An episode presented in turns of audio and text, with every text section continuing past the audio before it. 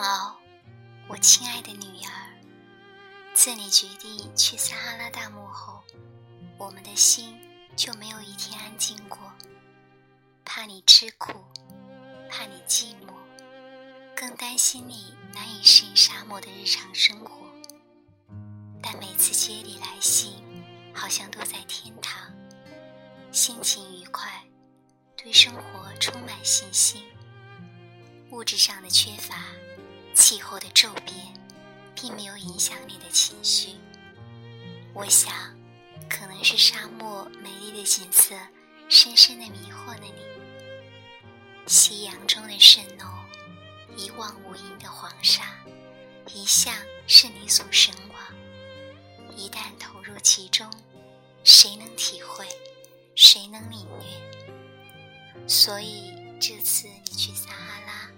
我和你父亲阻止，明知道这是何等崎岖艰苦的道路，但是为了你的志趣和新生活的尝试，我们忍住了眼泪，答应下来。孩子，你可知道父母的心里是如何的矛盾，如何的心酸？这一时期。我差不多常常跑邮局，恨不得把你喜爱的食物或点缀布置的小玩意儿，通通记上。借着那些小小的礼物，也记上我们无限的爱和想念。有一天，你告诉我们，你拥有了梦中的白马王子。我们万分喜悦，接纳了我们纯厚的伴子荷西。你孤单的生活将告一段落，从此有人陪伴你，携手共度人生漫漫的岁月。重重的叮咛，深深的祝福，难表父母的心声。我的女儿，愿你幸福快乐，直到永永远远。在你完全适应荒凉。单调的沙漠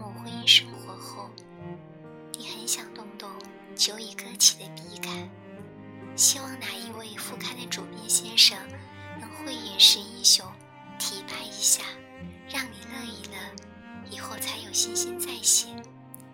我每晚祈祷求神试一试那位主编的眼睛，能使他看中我们三毛的文章。真的，那天早晨在年复上。看到你的第一篇文章《中国饭店》，我把家中所有的人都叫起来，正阅你的故事，大家都非常高兴。家中没有香槟，只好买豆浆代替庆祝，心中十分感激那位主编先生。从此，你打开了写作之门，一篇比一篇精彩，一篇比一篇生动。你把我们每一个读者都引进了你的生活，你的故事好像就发生在我们身边左右，有笑也有泪。自读完了你的《白首成家》后，我泪流满面，心如绞痛。孩子，你从来都没有告诉父母你所受的苦难和物质上的缺乏。体力上的透支影响你的健康，你时时都在病中。你把这个僻远、荒凉、简陋的小屋布置成你们的王国，我十分相信你却有此能耐。那时，许多爱护你的前辈关怀你的友好，最可爱的是一些年轻的。热爱你的读者朋友们，电话、信件纷纷而来，使人十分感动。在白鼠成家刊出后，任何地方都能听到谈论三毛何许人也。我们以你为荣，也分享了你的快乐。这是你给父母一生中最大的永恒。是你牺牲多少夜晚，在日常生活中的辛酸换取的代价。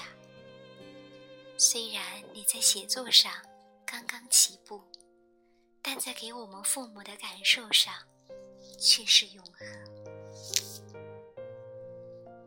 我的女儿，在逝去的岁月中，虽有太多的坎坷，但我们已用尽爱的金线，一针一针。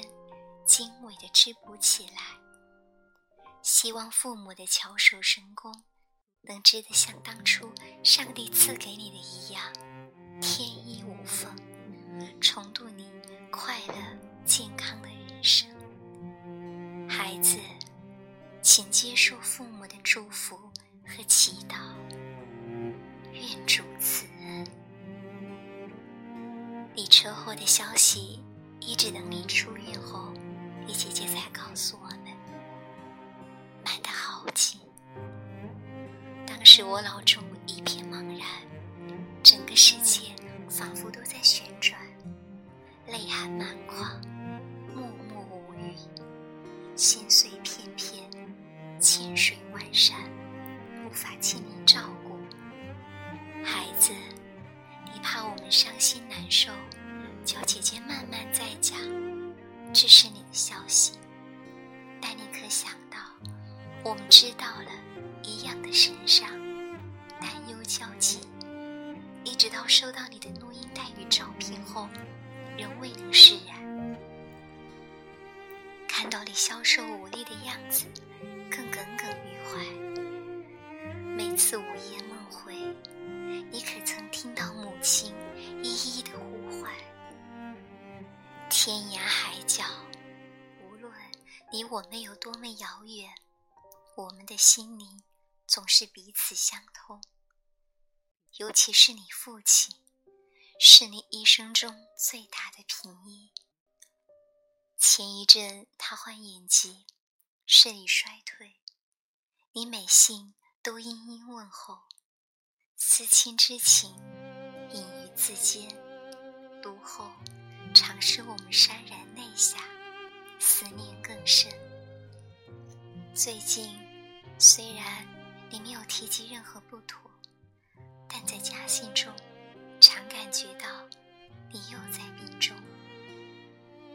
撒哈拉的一段生活使你亏损太多，等荷西找到了新的工作，安顿好家，快快的回家吧。让我们好好的看看久别的女儿是否依旧神采飘逸。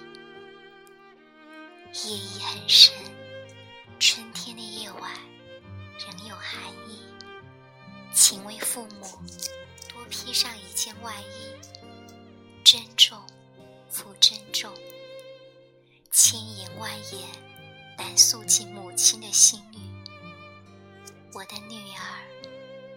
愿你快乐健康，顺祝平安。母氏，一九七六年四月一日午夜。